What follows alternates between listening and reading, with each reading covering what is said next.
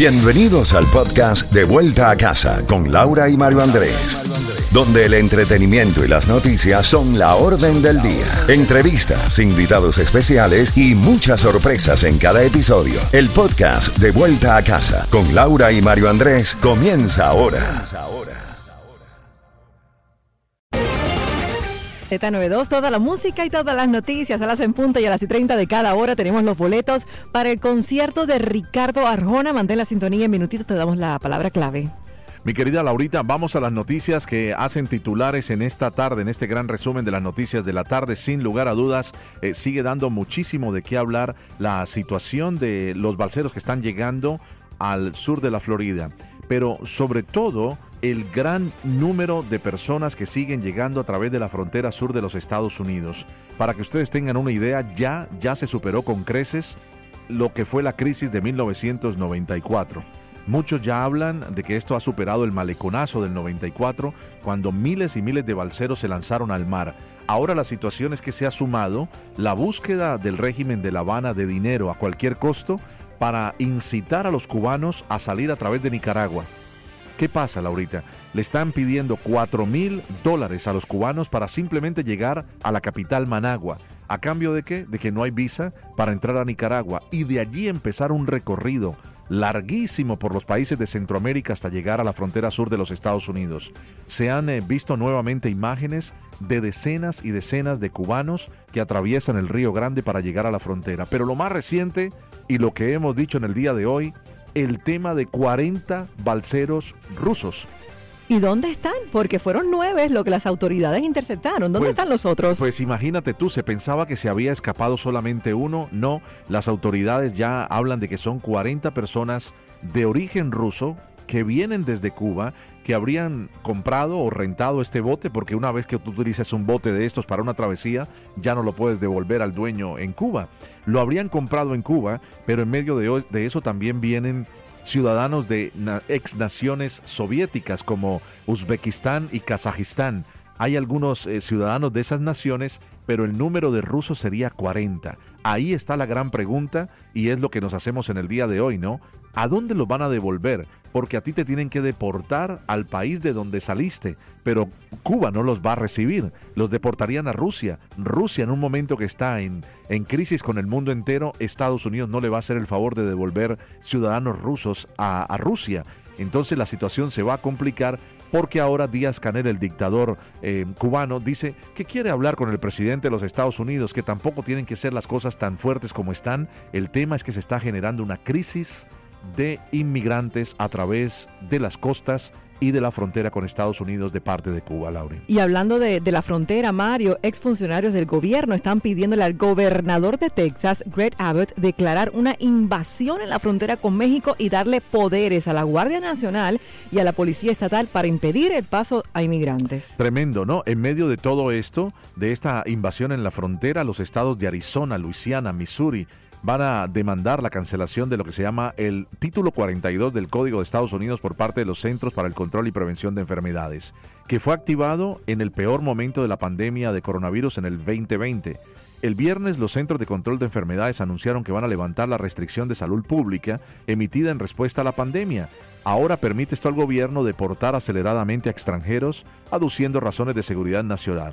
¿Qué pasa? Si se levantan todas estas restricciones, lo que están diciendo es que va a haber un estallido de más de miles y miles de personas, no solamente de Cuba, sino de cualquier nación que tratarán de entrar a través de la frontera, Laure. Más de dos millones de personas, Mario, entraron por la frontera sur de Estados Unidos en el 2021. Es una cifra impresionante. Bueno, otro tema interesante que está sucediendo esta tarde, la Organización Mundial de la Salud sigue examinando eh, una variante o subvariante que ahora se llama no VA2, sino VA1. Omicron BA1 predominó entre noviembre y febrero en todo el mundo, ahora la sigilosa BA2 que avanzó durante los últimos meses, la recombinante XE preocupa a las autoridades sanitarias que se podría transmitir 10% más rápido. ¿Qué es lo que sucede? Shanghái está en un problema muy grave. Se están presentando miles de casos al día y allí a las autoridades de esta nación totalitaria de China se les ha complicado la situación. Están separando a los niños que dan positivo de los padres, pero así todo no han podido parar la subvariante que no es tan mortal como fue Omicron o como fue Delta Laurí. Hablando de coronavirus, la protección del segundo refuerzo de Pfizer disminuye tras solo cuatro semanas. Mario, el informe indica que la eficacia del refuerzo contra la infección disminuye después de cuatro semanas e incluso desaparece después de ocho. Tremendo, ¿no?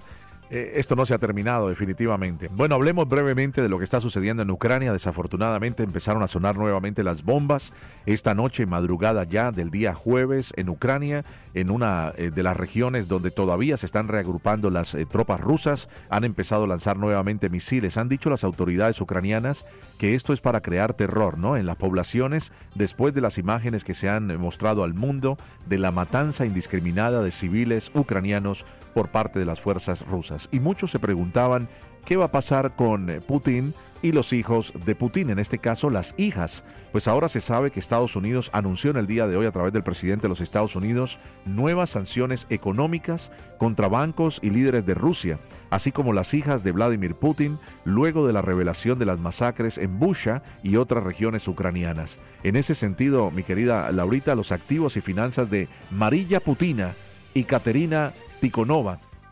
Eh, tengo que aclarar, ¿no? Lo, lo, del apellido en ruso y lo pregunté antes de, de Pero venir está a- bien, está Sí, bien. eh, por ejemplo, eh, si tu padre se llama Moreno, que Sí. no hay un ruso moreno, entonces le, le llamarían Morena. Se le cambia siempre a la A si eres una hija. Sí. En el caso tuyo, García eh, sería como Garciana o se le pone siempre la A o la NA.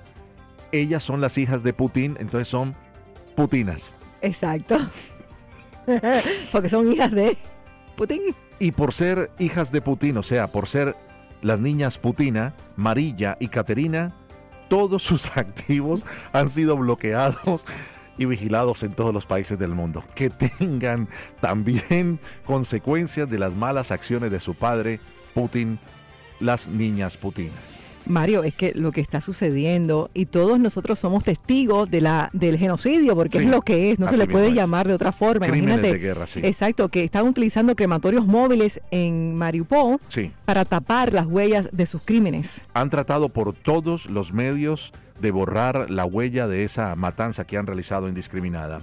Y ayer fue un submarino nuclear, ahora anunciaron la prueba con un misil hipersónico. Así que le están enviando un mensaje especial a Vladimir Putin si sigue amenazando conseguir esta guerra en otras naciones, Laure. En minutos compartimos la palabra clave que te hará ganar boletos al concierto de Ricardo Arjona. Quédate con nosotros. Estuvo bien la explicación que Sí, di, ¿no? De- de- de claro. más o menos del idioma ruso, ¿no? Perfecto. Ok, das vida.